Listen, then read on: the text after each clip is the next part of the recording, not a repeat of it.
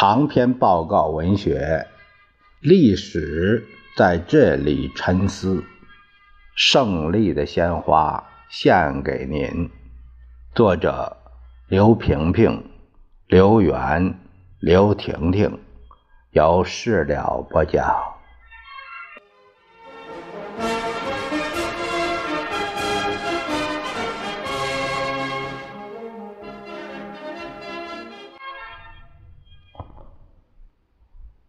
从爸爸做遗嘱的那天起，我们明显的感到自己变了，头脑似乎变得复杂了。我们曾经过于轻信，寄希望于幻想，但都一一破灭。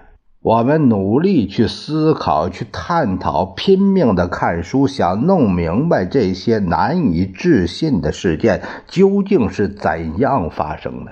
家里的书被封了。我们早上五点钟就等在北京图书馆门口排队拿号，不论是经典著作还是中外小说，我们都如饥似渴地读着。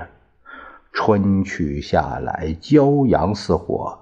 毛主席离开北京去巡视大江南北，就在这会儿，林彪、江青一伙的毒手又伸过来了。他们欺骗和煽动单纯幼稚的红卫兵，围攻中南海，揪出刘少奇。一时中南海墙外帐篷林立，车水马龙，围了个水泄不通，看起来是多么矛盾。他们掌握着大权，可以不费吹灰之力将爸爸置于死地，但他们却要欺世盗名，愚弄群众，以群众运动的名义来吊民伐罪，借刀杀人，使自己双手不沾一点血。事实很清楚。他们围困中南海是要达到一箭双雕的目的，撵走周总理，揪出刘少奇。他们越走越远了。爸爸在中南海内依旧像往常一样坚持每天看大字报。平平、圆圆把他们去云南、湖南。湖北、陕西、山西、四川、青海、天津串联时看到的情况，告诉爸爸和妈妈。当我们说到长沙、武汉、成都、天津等地开始大规模武斗时，爸爸仔细倾听，陷入了沉思。但他很少说话。其实，仅仅从小报的刊载、首长讲话里，爸爸就知道全国已经沦为什么样的境地，党已经被破坏到什么程度，群众又被愚弄到什么地步。党被摧毁，国家受难，群众遭殃，而这一切还看不见尽头。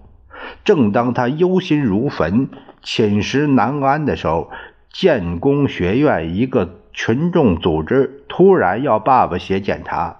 爸爸已经是身心交瘁，怎么也写不下去，只好由妈妈代写。送上去后，爸爸又要了回来，加了一句：“是党中央毛主席委托我主持中央工作的。”就因为加了这几个字。几百个高音喇叭对准中南海，日夜狂吼。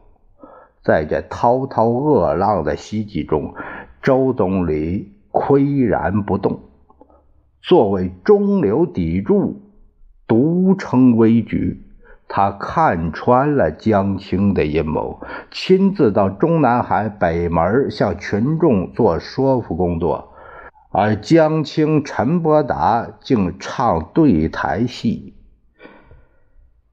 来到中南海的大小西门外进行挑动，说总理出现在西门说服群众时，江青一伙又跑到北门，结果围攻中南海的浪潮此起彼伏，有增无减。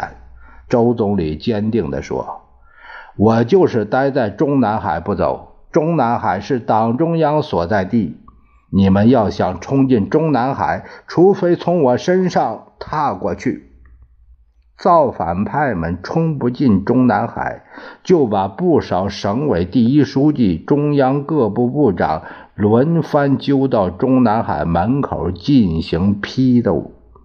与围攻相配合，中南海院内又一次掀起批流的恶浪，还出现了要揪朱爹爹、陈云叔叔的大字报。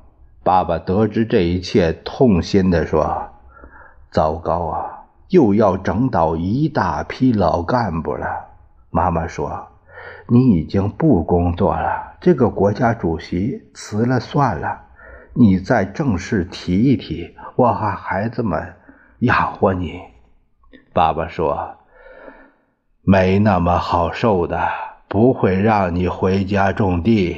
我下去了。”他们还批什么？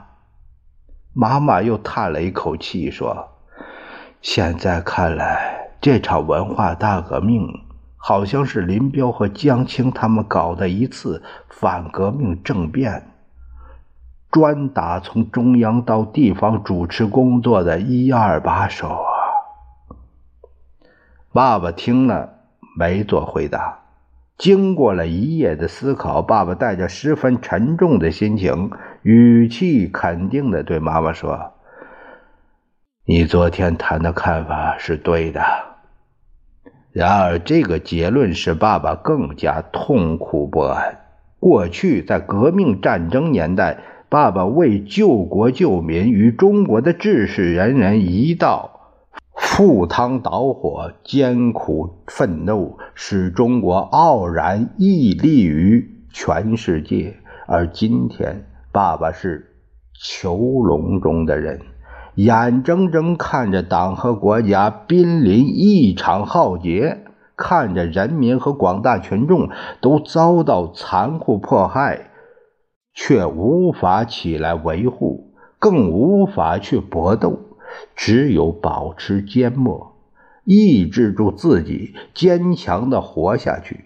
群众最终一定会自己觉醒的，尽管这需要时间，需要斗争。